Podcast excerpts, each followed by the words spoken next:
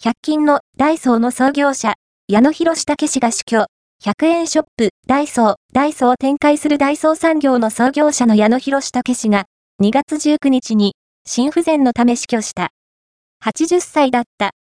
矢野博武氏は、1943年に中国北京で生まれ、終戦とともに広島県に引き上げ、その後中央大学に進学する。